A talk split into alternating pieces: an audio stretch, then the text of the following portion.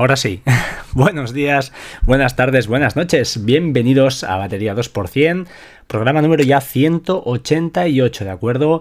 Estamos ya jueves, acabando la semanita, así que esto espero publicarlo esta noche, así que el viernes por la mañana lo tendréis, lo tendréis calentito en vuestro podcatcher. Eh, pues eso, jueves, eh, ¿y qué día? Pues 10, 10 de mayo ya de 2018. Así que listo para, grabar un nuevo, un nuevo podcast. Eh, bueno, comentar varias cosas respecto al podcast largo de, Plex. Eh, hemos hecho ya las dos, las dos sesiones. Ha habido buenos comentarios, la verdad, muy bien. Y al, bueno, han habido varias cosillas por ahí que, la gente ha ido apuntando, ¿no? Eh, en primer lugar, tengo que felicitar o, agradecer, más que felicitar, es agradecer a, a un oyente, a Aitor, que, eh, pues bueno, primero que me quería invitar a una cerveza, me quería mandar un PayPal porque no estábamos en la misma ciudad y, bueno, ni hablar, eh, gracias Héctor, queda pendiente. Y eh, el segundo, pues bueno, me comentaba acerca de Tautuli o Tautulli, que es la utilidad esta que se llamaba PlexPy antiguamente y que está muy bien si la instaláis, aunque tiene su, bueno, su dificultad, tampoco tiene excesiva dificultad, pero permite hacer, hacer muchas cosas, ¿de acuerdo? Entonces eh, es interesante en cuanto a si tenéis varios amigos que se conectan a vuestro NAS, incluso queréis hacer pues eh, un canal, se puede hacer un canal en Telegram o los que quieras, donde en uno, por ejemplo, pues eh, se ejecuten todas las acciones que van ocurriendo, yo por ejemplo pues lo tengo montado así, y cada vez que hay un usuario que eh, pues eh, corre alguna película o alguna serie, pues me llega un mensaje en Telegram y además con un formato muy, muy bonito y tal. Hay algunos grupos de Telegram en, eh, que hablan sobre Plex y, la verdad es que están, hay gente bueno, que sabe 10.000 veces más que, lo que os contamos nosotros, es, espectacular.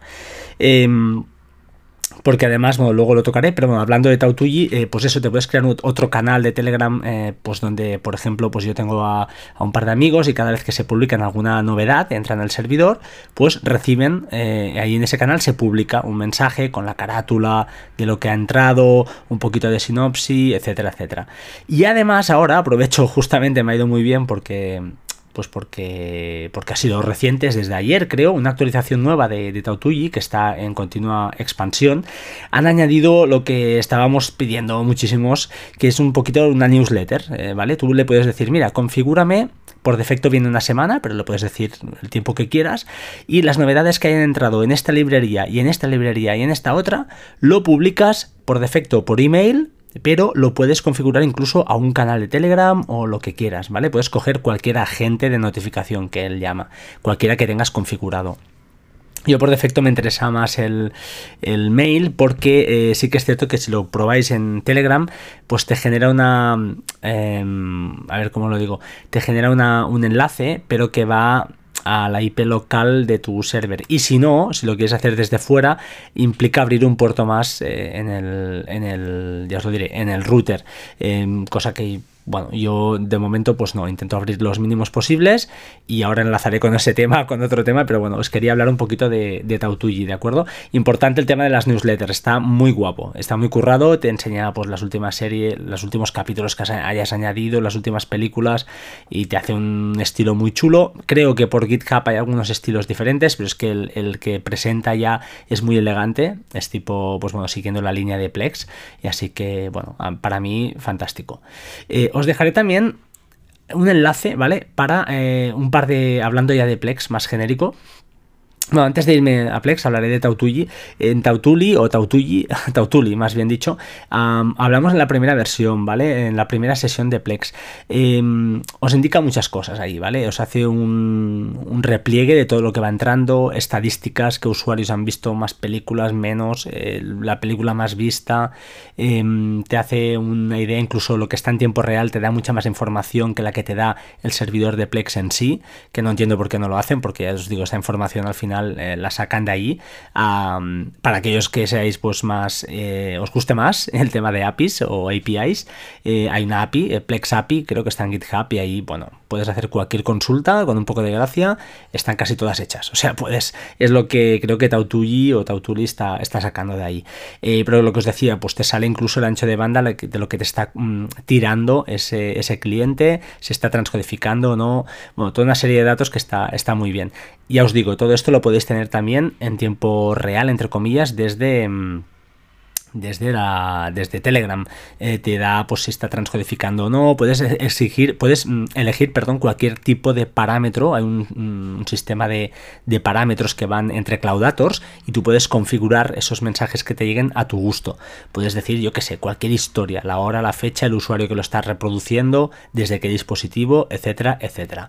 Eh, importante comentar que los usuarios de Android, que no creo que haya muchos ahora en, la, en escucha, eh, tienen aplicación incluso dedicada, ¿de acuerdo? Tienen la suerte de que tienen una aplicación dedicada a esto. Si no, pues bueno, yo por ejemplo lo tengo montado eh, con el servidor de VPN, pues eh, enlazo, abro la página, tengo un enlace a la página web, que es lo, donde se administra Tautuli, no hay una aplicación física en sí, y desde ahí lo veo exactamente igual.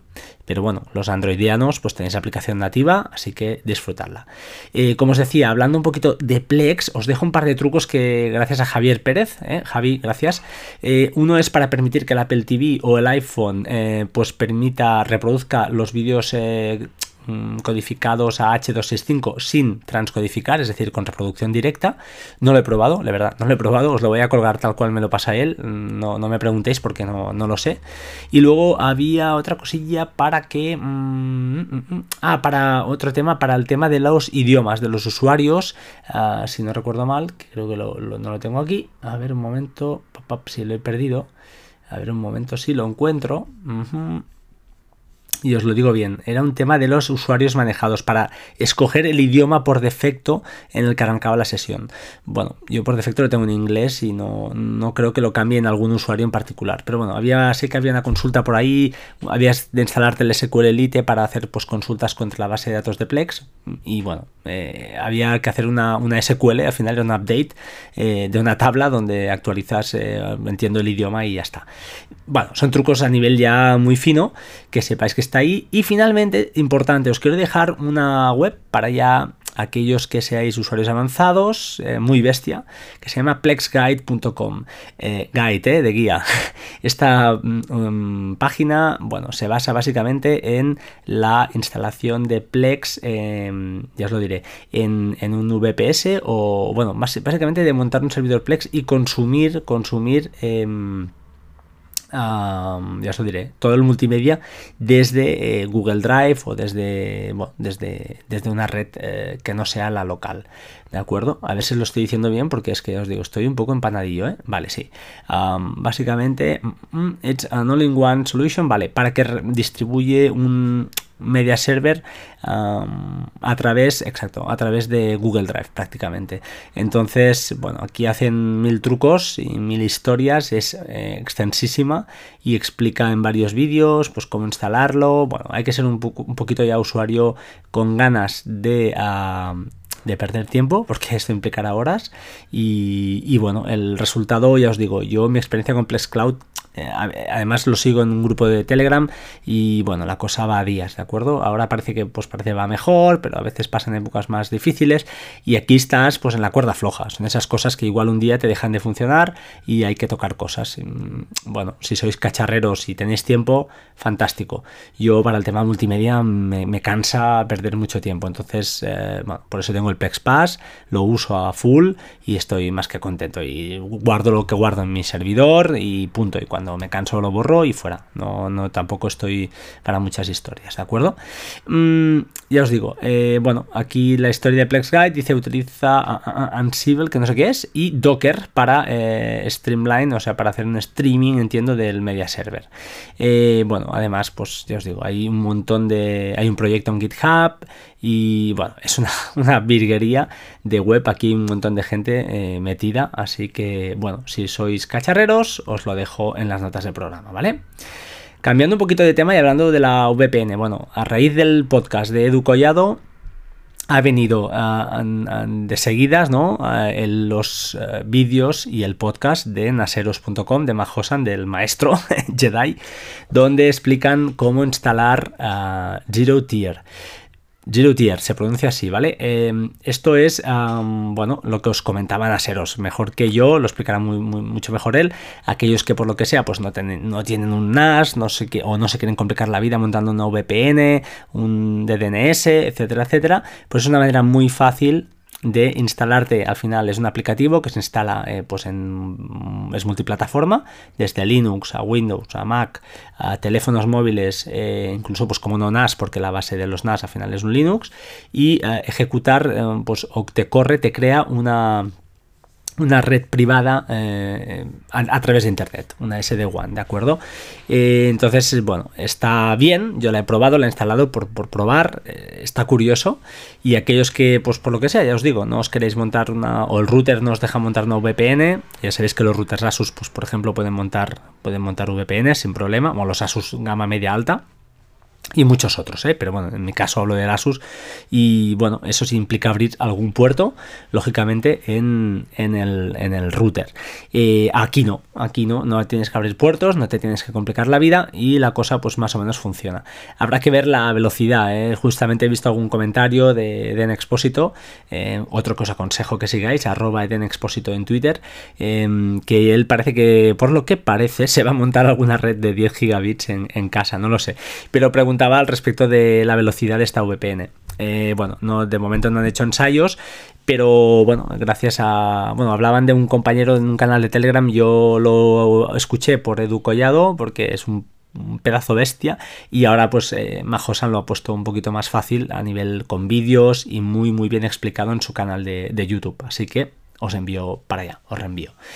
Más cositas, eh, bueno, respecto a, a gangas, sepáis que hay una oferta de una suscripción a Setup, Setup eh, con Set, o sea, S-E-T-A-P-P, es esa modelo de suscripción que hay un montón de aplicaciones, algunas muy buenas, o sea, hay muchas muy buenas, donde creo que pagas son 10 dólares al mes aproximadamente y tienes pues eso, la opción a utilizar un montón de estas aplicaciones, las que quieras, eh, y además con las últimas versiones a tope. Bueno, parece que eh, bueno, han hecho una oferta y ahora creo que te sale un año por 69 dólares y además alguien decía en Twitter que podías comprar varias para acumular por varios años. Bueno, mm, yo no, voy a no lo voy a hacer porque prácticamente pues estoy servido, ¿no? Y al final pues cuando tienes lo que necesitas ya, ya me vale. Pero por si a alguien le interesa, pues es una buena manera de al menos un año de estar usando las aplicaciones que quieras. Hay muchas, hay Downy, hay un montón de aplicaciones que ya conocéis, que hemos hablado aquí. Y bueno, es una manera de conocer, probar y luego cuando pase el año, pues si te interesa alguna, pues ya puedes eh, comprar, ¿no? Mm, además, eh, y cambiando ya de tema, de, ahora sí cambiamos de, tercio totalmente y cambiando el tema de, de bundles os quería comentar dos cosas. La primera, hace unos par de meses, eh, arroba markintosh, arroba markintosh en Twitter, que es, eh, bueno, es archifamoso por las redes, eh, que me comentaba que, exacto, publicó un hilo en Twitter muy chulo eh, donde aparecían eh, Macs que aparecían en películas de dibujos. Y el tío empezó ese hilo y fue metiendo cosillas. Y la verdad es que no sé por qué me, me, me iluminé ayer y recordé que hay una web que es espectacular, que ya la había comentado aquí, yo creo que lo he comentado alguna vez, porque es que es para pasar el rato. Se llama Starring the Computer. Y os dejo el enlace en las notas del programa. Echadle un ojo, de verdad, eh, miradla. Eh, aparece un montón, es una base de datos que además se está actualizando a bueno, veo que he visto que hay todavía entradas en 2018, además piden ayuda, incluso es brutal, y sacan eh, todas las películas, pero un montón, ¿eh? Series, eh, me, recuerdo ahora Magnum, recuerdo un montón de series del equipo A, etcétera, donde aparece un fotograma, donde haya un PC, o un Commodore, una máquina, perdón, un Commodore, un PC, un Mac, lo que sea, un iPad, eh, lo pillan el fotograma y te ponen eh, el nombre de la serie, el capítulo y qué máquina es qué, modelo de computadora es. Está súper guapo. Echadle una ojeada porque es brutal el trabajo que implica esto es alucinante, es alucinante, échale un ojo porque está, está muy curiosa, ¿vale? Así que si Mark estás escuchando, que espero que sí, creo que es un fiel oyente, pues ahí tienes un rato de horas para, para disfrutar. Lástima que no estén separadas, sé que están separadas por modelo de, de por marca de computadora, es decir, os vais al Mac, pues veréis ahí y tropecientos tipos de Mac y, entráis y pincháis y te aparecen las series y películas donde está, o está la otra clasificación que es por películas o series, creo, no recuerdo, no recuerdo. Entonces, bueno, que sepáis que está ahí para pasar un rato eh, y bueno, echar una, una, ojeada. Además, os digo, piden ayuda, hay una parte donde te ponen algunos fotogramas y te preguntan, ¿alguien sabe qué modelo de máquina es esta? Esto ya igual va de cara a gente más experimentada, no diré mayor, experimentada, como Decar, a lo mejor, que a lo mejor él sí que ha visto cosas de estas y, aparecen dos bicharracos ahí que yo la verdad no, no tengo ni idea. No, no es mi fuerte, nunca ha sido mi fuerte, pero, pero bueno, que le eches un ojo. ¿Vale? En cuanto a actualizaciones de aplicaciones, Bear, la aplicación de notas, se ha actualizado. Bueno, eh, tiene varias mejoras esta aplicación, o este, sí, es una aplicación que, que es para, para notas eh, con una belleza espectacular, pues saca ya iconos en los tags que son personalizables, es decir, pones un nombre el tag, yo que sé, computadora o Mac, y puedes poner pues una manzana o lo que los iconos que te da escoger son, son bastantes, es personalizable. Antes te lo hacía él a su, a su bola. Y además ahora, pues ya dispone de una manera de encontrar notas eh, no tagueadas, que esto ya estaba antes, tenías que hacer una búsqueda, pero ahora ya incluso debajo de notas del menú principal, pues te aparece un submenú donde aparecen pues las, las que son tareas, las que son tareas no acabadas, creo, y las que son notas sin etiquetar. Tarea y hoy, perdona, y hoy. Eh, está muy guapa esta aplicación, la verdad. Mm, es de suscripción. No, hay una parte gratuita que se puede usar perfectamente, pero no sincroniza. Y luego está el modelo de suscripción que son 15 euros al año, creo, y es una virguería. Además han añadido un tema nuevo, creo, y está en completa, en, perdón, en continua expansión. Eh, comentar que eso sí, tiene dos fallos que están en ello. Una es aplicación web, que esto se necesita ya, yo lo necesito urgentemente. Y otra es el tema de tablas. Mm, de momento no se pueden añadir tablas, pero bueno, sabéis que tiene reconocimiento de Markdown a lo bestia y tiene también, mm, y os lo diré, mm, un montón de también de reconocimiento de ah, lenguajes de programación, añadiendo, bueno, una cosilla en, el, en la nota, él reconoce ya el tipo de lenguaje que tú le dices lo que es y él te, pues, te lo formatea y te pone colores y esas cosas que van muy bien para los intérpretes de, de, de a mí yo no lo uso porque, bueno, pero a este nivel lo uso a nivel de notas y es mi, de hecho es mi, chuleta. Y bueno, os la recomiendo otra vez más, ¿de acuerdo? Ah, por contra, tenemos también como competencia directa Drafts 5, que ya hemos comentado que, que ha salido hace un par de semanas. Estuve hablando en, ya os lo diré, en el programa del señor Sergio Navas eh, en Isenacode, eh, estuvimos hablando un poquito de ella por encima, yo no, no iba muy preparado y me pilló un poquito ahí, pero eh, le he echado un vistazo más fuerte Em, he, tenido, he, tenido, la oportunidad de, pelearme con ella, me encanta. Draft es que me encanta. Yo vengo de la versión 4 y allí antes de Workflow era la herramienta para usar pues, las, los, las X callback y él de hecho ya usaba y segui, puedes seguir usando. ¿eh? Puedes configurar una serie de acciones y con un menú que desplegas lo que llama el acciones y ahí es, puedes hacer virguerías. Y hay una cosa que me encanta de Draft de 5 que es la la capacidad que tienes de configurarte el, en el teclado por defecto, arriba hay una barrita, lo puedes configurar de una manera brutal. Ya lo podías hacer en Draft 4, pero ahora es mucho más fácil. Ahí mismo desde el propio menú lo puedes, lo puedes eh, configurar a tu gusto. Y mm, os dejo un vídeo que por cierto el narrador es David Sparks, que es un tío muy famoso por sus eh, libros de productividad, o bueno, productividad, sí, de, paperless y esas cosas, y es un veterano de, Mac, y está muy bien, el vídeo veréis cuatro cosillas, los tags, las notas que añade, y bueno, un poquito ha hecho un limpieza, una limpieza de cara a la aplicación. Además, ahora la aplicación es gratuita, eso sí que es cierto, pero no te permite añadir acciones. Entonces, claro, eh, como en blog de notas puro y duro, pues sí que vale y va perfecto. El lenguaje Markdown, no tenés ningún, problema, o sea, va muy bien. Tiene algunas acciones por defecto, eh, pero realmente si queréis explotarlo, pues eh, ya os aviso, en la web de drafts de Agile Tortoise, no sé cómo se pronuncia, eh, hay, una, hay una guía completa y hay una comunidad brutal que está haciendo acciones porque además pues permite scripts, o sea, es un nivel workflow, pero a un nivel más duro, ¿vale? Picando piedra, es más avanzado. Pero bueno, hay muchas acciones que son muy sencillas, ¿eh? hay una serie, de acciones que son muy, muy sencillitas enlazarlas y no, no cuesta, pero bueno, que es, está muy, muy bien esa aplicación. Eh, bueno, os lo decía porque es el contrapunto de Beer, ¿no? Es, eh, yo me quedo con Beer de momento y para hacer mis virguerías utilizo Workflow, que apuesto por ella. No sé lo que pasará, pero apuesto por ella y entiendo que, la cosa va, va adelante. Además, os digo, el tema de APIs y tal, eh, bueno, mm, no es por tirarme eh, florecillas, pero estoy, estoy fuerte con ese tema y la verdad es que, prácticamente puedo hacer todo lo que, lo que me propongo, con sus limitaciones, pero, pero puedo.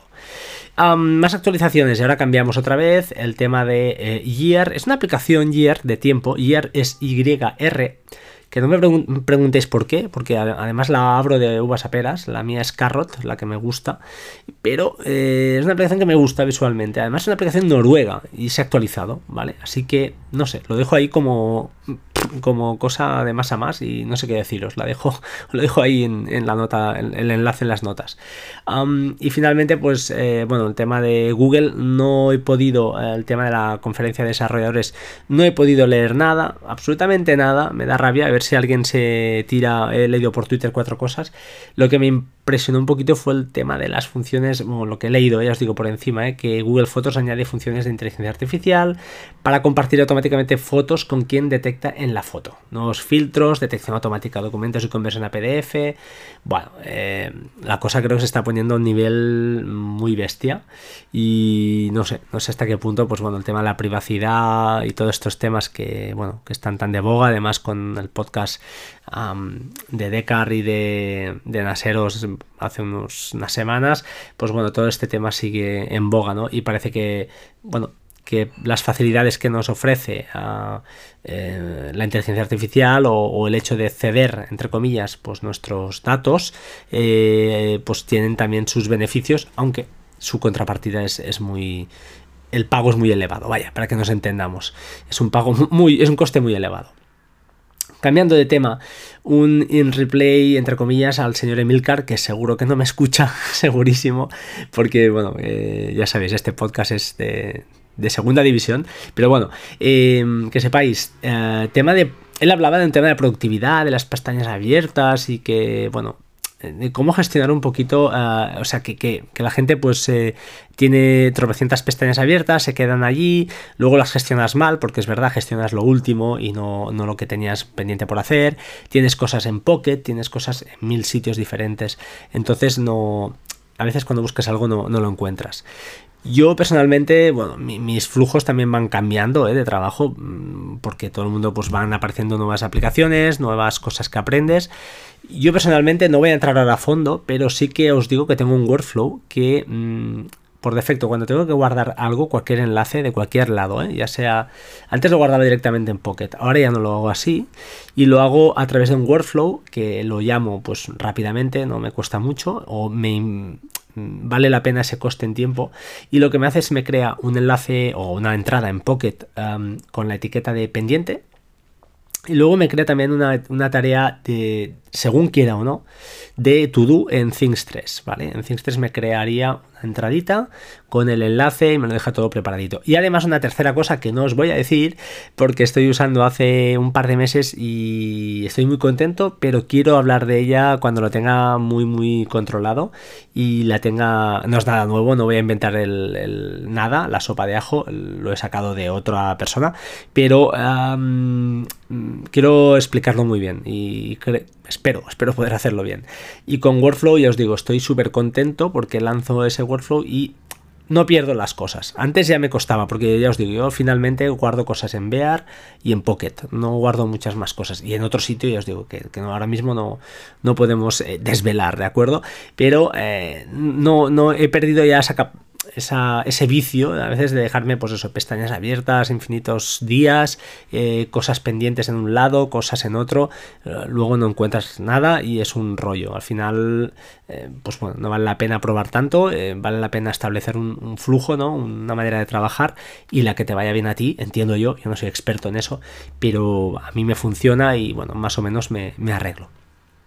Creo que nada más, ¿vale? A ver cuánto llevo. Igual os cuento una cosilla más que tenía por aquí, pero 24 minutos. Lo vamos a dejar aquí.